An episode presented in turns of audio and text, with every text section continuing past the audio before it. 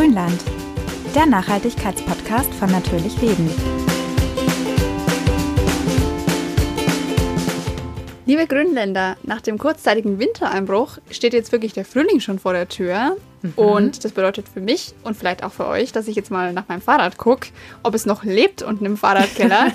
Jeden Frühling ist das so ein Ritual bei mir, dass ich mein Fahrrad wieder fit mache für die neue Saison.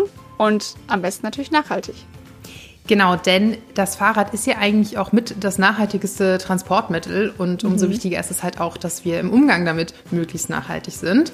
Deshalb haben wir jede Menge Tipps für euch gesammelt und damit willkommen zurück im Grünland mit Jana und Anja. Der allererste Schritt ist natürlich erstmal den ganzen Dreck runterzukriegen, unter dem sich vielleicht auch noch der ein oder andere Schaden der letzten Saison verbirgt oder vielleicht auch von der Lagerung, also wenn irgendwo ein bisschen der Lack ab ist. Um das alles zu sehen, natürlich erstmal ordentlich putzen. Den Grummschmutz könnt ihr dann erstmal mit so einem ganz normalen Handfeger entfernen. Das geht meistens am besten. Ein paar Spinnweben, ein bisschen Staub und so weiter. Und dann könnt ihr einfach ein bisschen lauwarmes Wasser nehmen. Gegebenenfalls noch ein paar Tropfen Spülmittel mit dazu mischen und dann das Ganze ganz normal abwischen und trocken nachwischen natürlich. Es ist nie schön, sein Fahrrad nass stehen zu lassen. Wichtig ist, dass ihr dabei aber niemals Hochdruckgeräte verwendet. Also wenn ihr jetzt sagt, oh ja, ich hau da jetzt ordentlich Wasserdruck drauf und dann geht auch der schlimmste verkrustete Dreck runter. Nein, auf keinen Fall. Denn wenn ihr das macht, dann kann halt Wasser in die Lager zum Beispiel eindringen und dort richtig heftige Schäden anrichten. Und das wollen wir ja nun nicht, dass ihr danach dann äh, in Fahrradladen mhm. rennen müsst, um euch das ganze Rad reparieren zu lassen.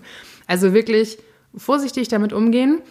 Und um so Rahmen, Räder, Speichen und so weiter gründlich zu reinigen, könnt ihr zum Beispiel auch zu einer alten Socke greifen. Also wenn ihr sowieso mal wieder eine Socke aussortiert habt, weil sie einfach ein bisschen durchgelaufen ist, dann könnt ihr die einfach über die Hand ziehen. Am besten eignen sich da Socken aus Frottee übrigens, weil die so schön weich sind, aber es funktioniert auch eine ganz normale Tennissocke oder was auch immer.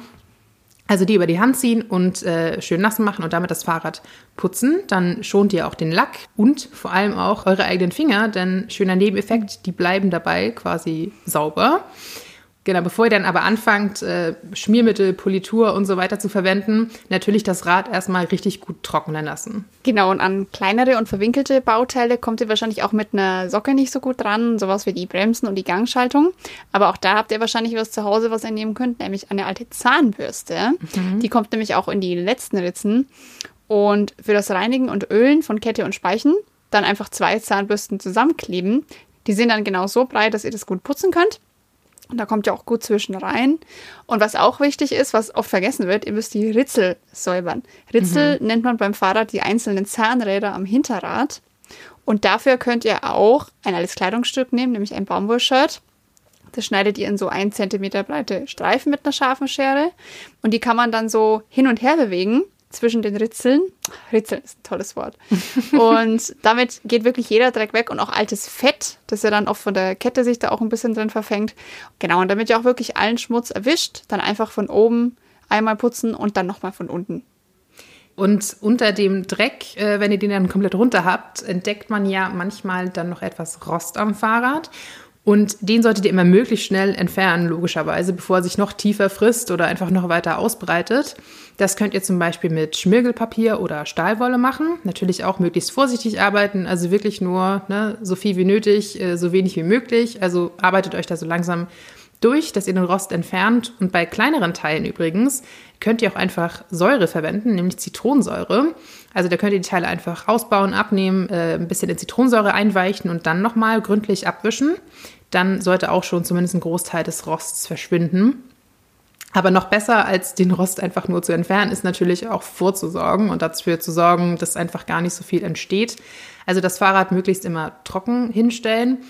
So der klassische Fahrradkeller ist immer gar nicht so unbedingt geeignet. Kommt darauf an, wie feucht er ist. Meistens ist so ein Keller ja relativ feucht und das eignet sich dann halt nur bedingt.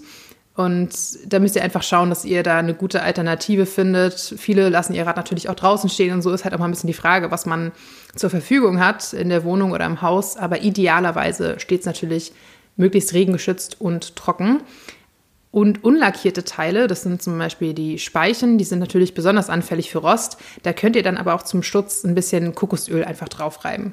Was man auch unbedingt vor Regen schützen muss, ist der Sattel. Da gibt es ja auch so schöne Überzüge, die kann man eigentlich überall kaufen im Fahrradfachhandel, im Internet, die kann man aber auch selbst nähen. Dann spart ihr euch schon mal viel Pflege beim Sattel. Grundsätzlich muss man den eh eigentlich immer nur mit einem weichen Lappen abwischen und ein bisschen lauwarmem Wasser. Vor allem Ledersättel sollten gut trocknen, damit das Wasser nicht reinzieht und es so ein bisschen porös macht. Und die sollten auch alle sechs Monate mit einer Lederpflege rundum eingefettet werden, denn die reißen dann gerne. Und dann sind sie auch wieder geschützt vor Feuchtigkeit.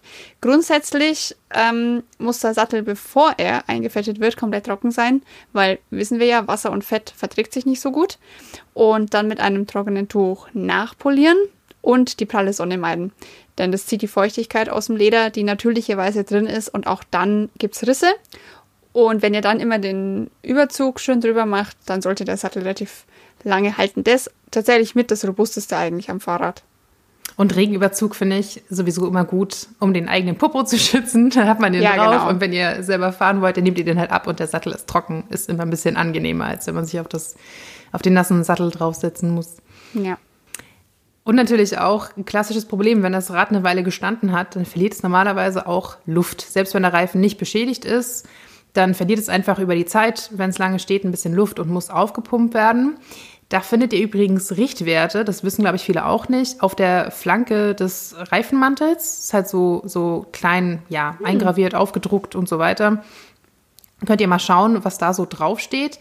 Wenn ihr euch jetzt da an dem Höchstwert orientiert, also relativ viel Luft reinpumpt, dann verringert das natürlich den, den Rollwiderstand. Also man ist dann auf glatten Fahrwegen quasi recht flott unterwegs, aber auf unebenen Straßen halt auch ein bisschen holprig, weil der Reifen natürlich das nicht so viel ausgleichen kann, wenn er sehr vollgepumpt ist. Also müsst ihr ein bisschen schauen, wie ihr fahrt, also oder wo ihr fahrt vielmehr.